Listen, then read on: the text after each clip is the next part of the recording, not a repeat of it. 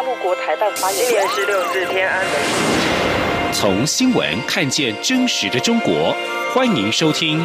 中国这一刻》。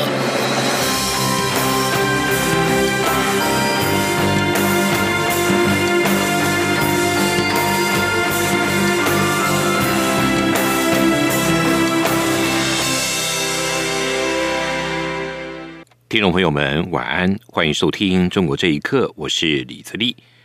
蔡英文总统今天召开国安高层会议之后发表谈话，针对两岸关系，总统重申遇到压力不屈服、得到支持不冒进的一贯立场，并且表示对岸的文攻武吓无助于两岸关系，两岸和平并非台湾单方面的事，关键的钥匙在中国手上。总统并祝福对岸人民新春安康，期盼能够共同促成两岸的和平稳定。记者欧阳梦平的报道。蔡英文总统九号上午在总统府召开国安高层会议，针对区域安全局势以及疫情发展、因应等议题，进行政府各部门的部署作为研析。针对两岸情势，总统表示，台海的和平稳定已经从两岸关系的范畴提升到印太区域，甚至是全球的焦点。我国政府与相关国家均保持密切联系，请国人对台湾的安全保持信心。总统指出，过去一年多来，对岸的军机、军舰在台湾周边海空域频繁活动，甚至侵扰我方的防空识别区，这些动作都不利于印太地区的和平稳定现状。面对变动中的区域局势，台湾会持续提升自身防卫战力，以应应各种新形态军事作为的挑战，同时也会透过对外沟通和交流合作，和各国共同为维护印太地区和平繁荣的现状。做出最大努力。总统也重申，台湾面对两岸关系的一贯立场，就是遇到压力不屈服，得到支持不冒进。他期待在 COVID-19 疫情受到控制时，两岸人民会逐渐恢复正常有序的交流。总统并指出，文攻武吓无助于两岸关系，只要北京当局有心化解对立，台湾也愿意在符合对等尊严的原则下，共同促成有意义的对话。他说：“两岸的和平不是台湾单方面的事情，关键的钥匙也在中国手上。历史经验已经证明，对台湾文攻武吓，对两岸关系并不会有什么帮助。在欢庆华人世界共同的传统佳节的时候，我们要在此祝福对岸人民新春安康，也希望能共同促成两岸的和平稳定。”在台美关系部分，总统指出，从我驻美代表肖美琴受邀参加新任总统拜登的就职典礼，美国国防部长奥斯汀及美国国务卿布林肯关于台湾的发言，再再显示台美双方的交流合作。不会受到美国政党轮替的影响。这段期间，美军基建也多次以执行自由航行任务，展现美国对印太地区安全现状遭到挑战时的明确态度。总统说，他已经要求国安团队持续与美国新政府、国会及朝野政党、民间各界保持密切联系。除了要在变动的情势中掌握先机，及时且有效的反应外，也要持续深化与美国在各方面的。合作，尤其是在经贸战略上的对话。中央广播电台记者欧阳梦平在台北采访报道。中国自由派人士、艺术家耿肖南和夫婿秦真被控非法经营罪，今天下午在北京市海淀区法院宣判，耿肖南被处三年有期徒刑，秦真则被判两年六个月，缓刑三年。今天的庭审网络直播影片显示，耿肖南在自我陈述时强调。对于控方所指控的所有罪行，他都认罪，也认可所有证据，并向社会认错道歉。希望法院处罚焦点聚焦在他身上，并对其他人从轻量刑。耿肖南近年来积极声援遭中国当局打压的自由派人士，多次公开批评北京当局的前北京清华大学法学院教授许章润。去年七月间被控在四川嫖娼，遭警方带走后，耿肖南夫妻便四处奔走为他发声。先前曾受到耿肖南夫妇声援的中国学者许章润，原计划声援今天开庭的耿肖南夫妻案，却遭当局软禁在家中。语音社交媒体 Clubhouse 近日爆红，许多中国网友在主题房畅所欲言中国的敏感话题，例如新疆的人权跟六四事件等，在中国迅速爆红之后，很快遭到封禁。这个结果似乎也早在众人的预料之中。在中国严密的网络防火墙上，短暂出现的这扇言论自由的视窗，也揭开了长久被压抑的民意。请听以下报道：Clubhouse 一度允许在中国使用苹果手机的用户也可以登录加入平台的话题聊天室，包括很多敏感政治话题，比如新疆在教育营、港区国安法等等。许多敏感话题的讨论在聊天室讨论的非常热烈，参与讨论的网友也隐隐透出平台被当局封禁的不祥预感。中国多个城市的网友八号晚间纷纷反映，Clubhouse 已经不能使用。现居美国的前新浪微博的审核员刘立鹏告诉自由亚洲电台，这类网络封锁主要是透过网络防火长城启动。刘立鹏说：“就就就不是在全国突然就全掐，它它是嗯慢慢断掉了，在在在一些节点能能用的，另一些节点用不了，然后过一段时间就全用不了，大概就就这样。呃，GFW 它不就是分布式的吗？所以我看到这个基本上就是明白是强了。”虽然 Clubhouse 在中国防火墙上如昙花一现，但仍然如一缕阳光，让中国网友得到慰藉。网友 X 在推文中说，自己抱着手机痛痛快快哭了好几场，这是第一次大家一起讨论从来不敢提起的事情。前六四学运领袖、人权组织人道中国的创始人周峰所也在这个平台上分享他当年在广场上所见的事实。周峰所说。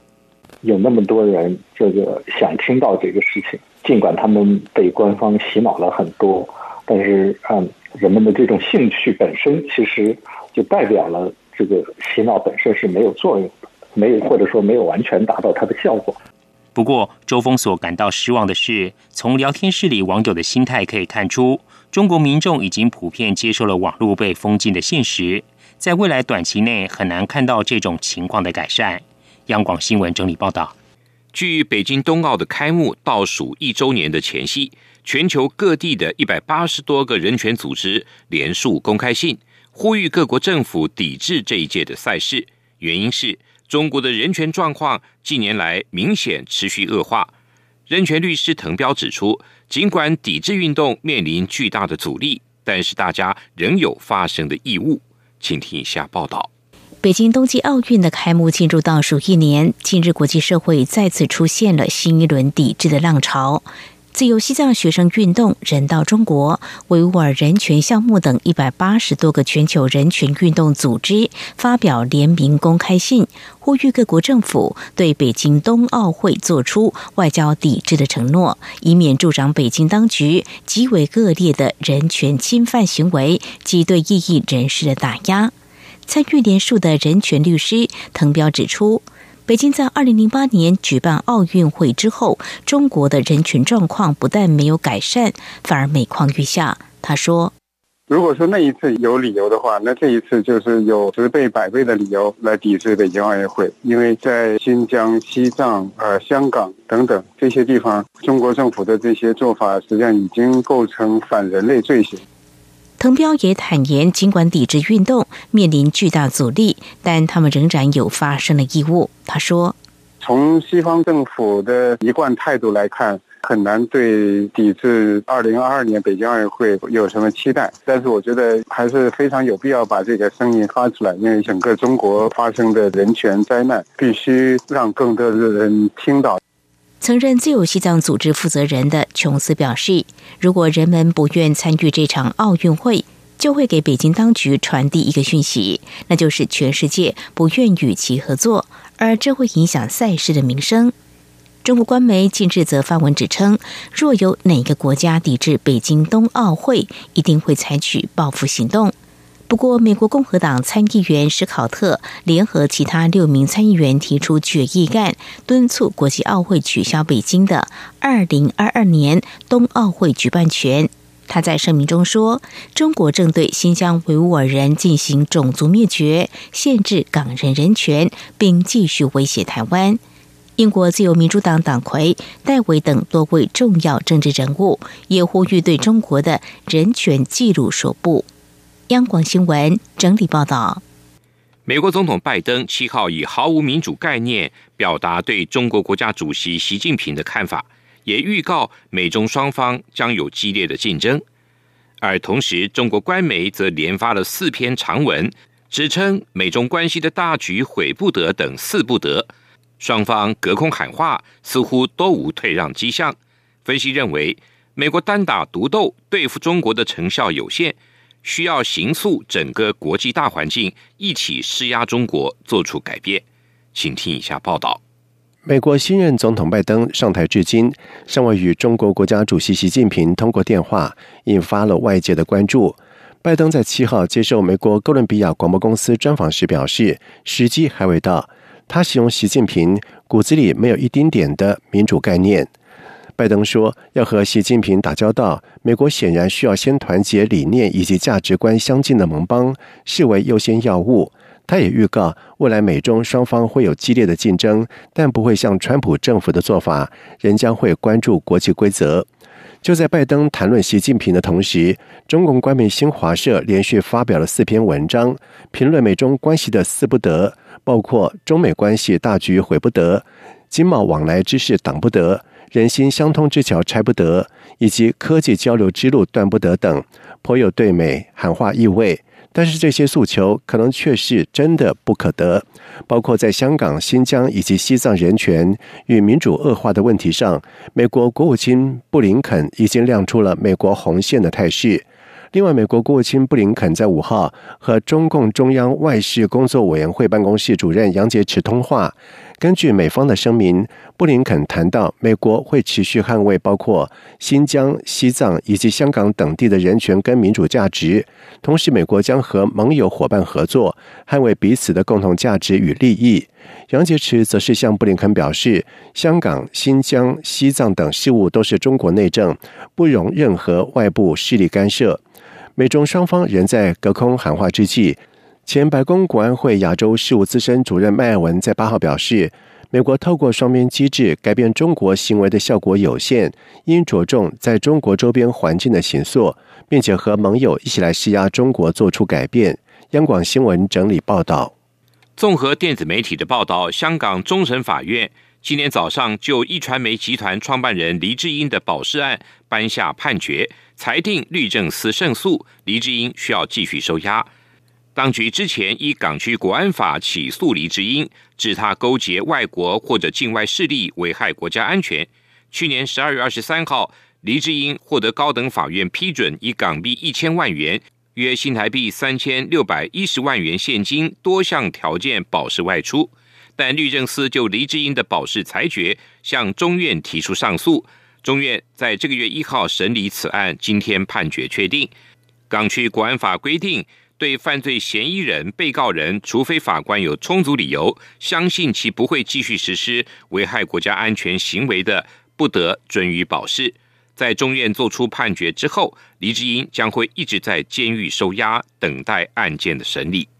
俗称武汉肺炎的 COVID-19 疫情，让许多人陷入经济的困境。香港零一引述胡润研究院八号最新发表的《二零二零方太胡润财富报告》指出，拥有人民币六百万元资产的富裕中国家庭数量首次突破五百万户，年增百分之一点四；拥有三千万美金资产的家庭则达到八点六万户。胡润研究院是由英国注册会计师胡润所成立的，并且专门研究编排中国百富榜的机构。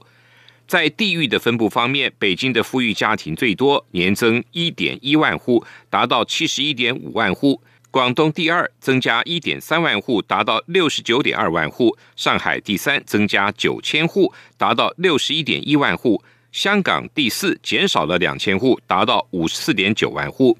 这份报告显示。中国富裕家庭的总财富达到一百四十六兆元，其中预计有十七兆元将在十年内传承给下一代，四十二兆元将在二十年内传承下一代。以上，中国这一刻，谢谢您的收听。这里是中央广播电台。台湾之音。